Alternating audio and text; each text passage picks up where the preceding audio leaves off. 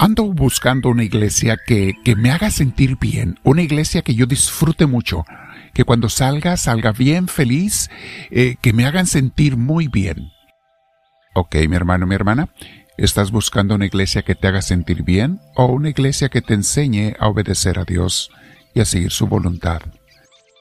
Vamos a meditar sobre eso, mis hermanos, el día de hoy porque encontramos mucho, mucho de esto en la vida actual y hay que tener cuidado para no caer en esa tentación, ¿ok? Que es un engaño del enemigo que hace, en el que hace caer a muchas gentes. Vamos a prepararnos, eh, como ya saben, sentándonos en un lugar. Ponte audífonos si los tienes.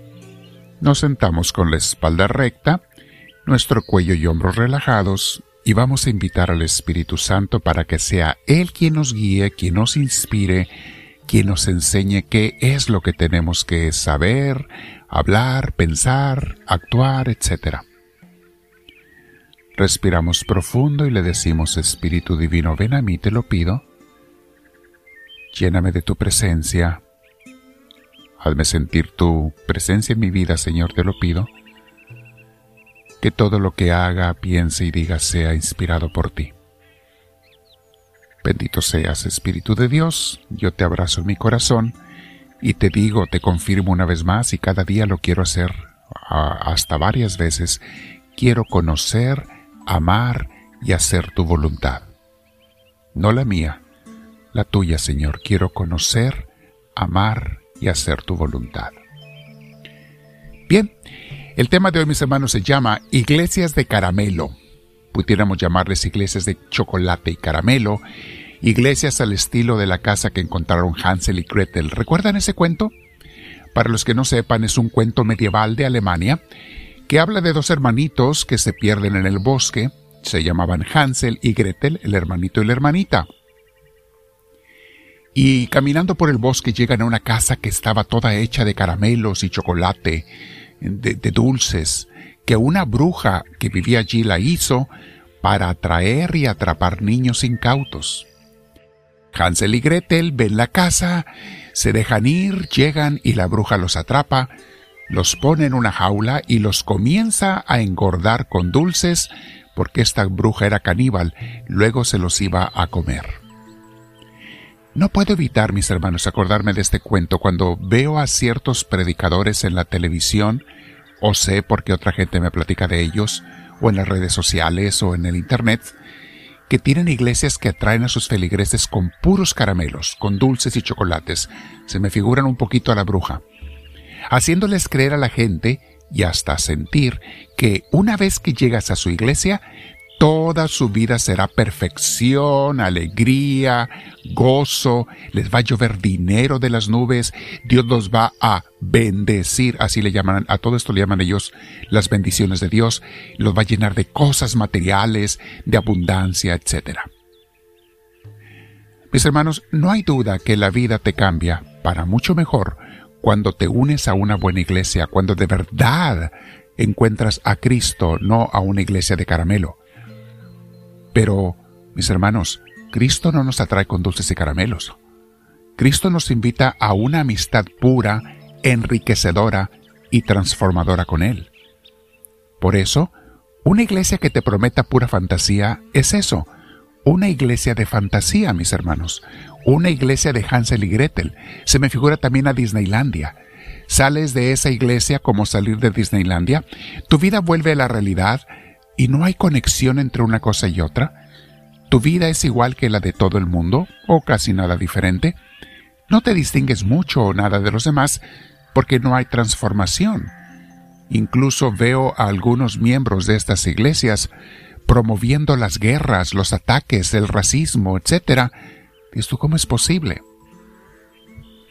Y en cuanto a amar a Dios, solo se, ellos dicen que lo aman pero es por conveniencia nada más. Buscan la conveniencia de este disque amor, porque no es amor real ni verdadero. Esos predicadores, mis hermanos de esas iglesias, juntan a miles de seguidores, los verás que llenan estadios, llenan mega iglesias. Pregúntate por qué será. ¿Por qué será que llenan la casa de caramelos y de dulces? Perdón, de gente. Pues porque tienen su casa de caramelos y de dulces. Son iglesias muy lejanas de la realidad y de las palabras de Cristo. Seleccionan textos bíblicos a estos predicadores, los sacan de su contexto y los tuercen a su conveniencia. No predican con autenticidad lo que Jesús predicó. Como dijo un actor de Hollywood al que hace poco entrevistaron, él se convirtió a una iglesia seria, no de estas de caramelo, una iglesia seria, y le preguntaron que por qué rechazaba a ese otro tipo de iglesias cuando lo invitaban, y contestó, porque sientes que son como vendedores de carros, que te dicen lo que sea necesario con tal que se lo compres. Siento que me están vendiendo a Cristo, vendiendo el Evangelio de una manera atractiva para que se los compre, pero no para acercarme realmente a Cristo y a Dios. Dice Mateo 16, 24 al 27, dice Jesús. Entonces dijo Jesús a sus discípulos, El que quiera seguirme, que renuncie a sí mismo, cargue con su cruz y me siga. A ver, yo estoy buscando aquí donde dice Jesús, el que quiera seguirme venga a mi casa de caramelos de dulces y chocolates. Van a oír puras cosas bonitas y agradables, endulzadoras, endulzantes a sus oídos. ¿No dice eso Jesús? El que quiera seguirme, que renuncie a sí mismo, cargue con su cruz y que me siga. Pues el que quiera asegurar su vida la perderá, pero el que sacrifique su vida por causa mía la encontrará. ¿De qué le sirve a uno ganar el mundo entero si se destruye a sí mismo? ¿Qué dará para rescatarse a sí mismo? Sepan que el Hijo del Hombre vendrá con la gloria de su Padre, rodeado de sus ángeles, y entonces recompensará a cada uno según su conducta. Mis hermanos, tenemos que sopesar a los predicadores y también ser honestos con nosotros mismos, ¿eh? A veces no es culpa nada más de ellos, es también de nosotros. Debo de preguntarme, ¿qué es en realidad lo que ando buscando? Una iglesia a mi conveniencia, como acabamos de ver, una iglesia y un Dios recortado a mi medida, vimos en la meditación pasada. Si no la escucharon, escúchenla. Aquí está en redes sociales, mis hermanos, en nuestro canal de Misioneros del Amor de Dios. Eso ando buscando. Una iglesia que me haga sentir bien. O una iglesia que me lleve a Cristo y me enseñe a amar a Dios por sobre todas las cosas, antes que a mí mismo. Vean lo que dice San Juan en Primera de Juan 4.1. Queridos míos, no se fíen de cualquier inspiración. Examinen los espíritus para ver si vienen de Dios, porque andan por el mundo muchos falsos profetas. Más claro no puede estar.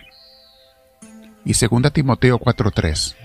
Porque llegará el tiempo en que no la gente no van a tolerar la sana doctrina, sino que llevados de sus propios deseos, se rodearán de maestros que les digan las novelerías que quieren oír. Dejarán de escuchar la verdad y se volverán a los mitos. Dios mío, segunda de Timoteo 4, 3 y 4, mis hermanos, capítulo 4, versículos 3 y 4, hay que meditarlo, ahí está todo. Vendrán tiempos de que la gente ande buscando donde les endulcen el oído, donde les digan lo que quieren oír, no lo que Cristo enseñó. Claro que hay mucho gozo en seguir auténticamente a Cristo, mis hermanos, se los digo yo por experiencia, en comprometerse con una iglesia auténticamente cristiana. Allí hay liberación. Si eres un católico, que seamos católicos de verdad, con Cristo en primer lugar, obedeciéndolo a Él, haciendo la lucha por obedecerlo, aunque a veces fallemos. Allí hay transformación, mis hermanos, junto con esfuerzo y lucha, junto con el tratar de ser mejores cada día, Jesús no nos enseñó a ser convenencieros, ni a buscarlo a Él o a una iglesia para que me diga lo que me conviene, lo que me gusta, lo que me agrada oír, para que me haga sentir bonito. No es eso lo que Cristo nos, nos invitó a hacer o nos mandó a hacer, sino que me una a una iglesia y a un predicador para que me enseñe con una clara y correcta interpretación bíblica lo que Cristo enseñó. Y esto, mis hermanos, una clara interpretación muchas veces implica corrección. Quédate meditando con Dios y vamos a ser honestos. ¿Qué busco yo en una iglesia? Háblame, Señor, que tu siervo te escucha.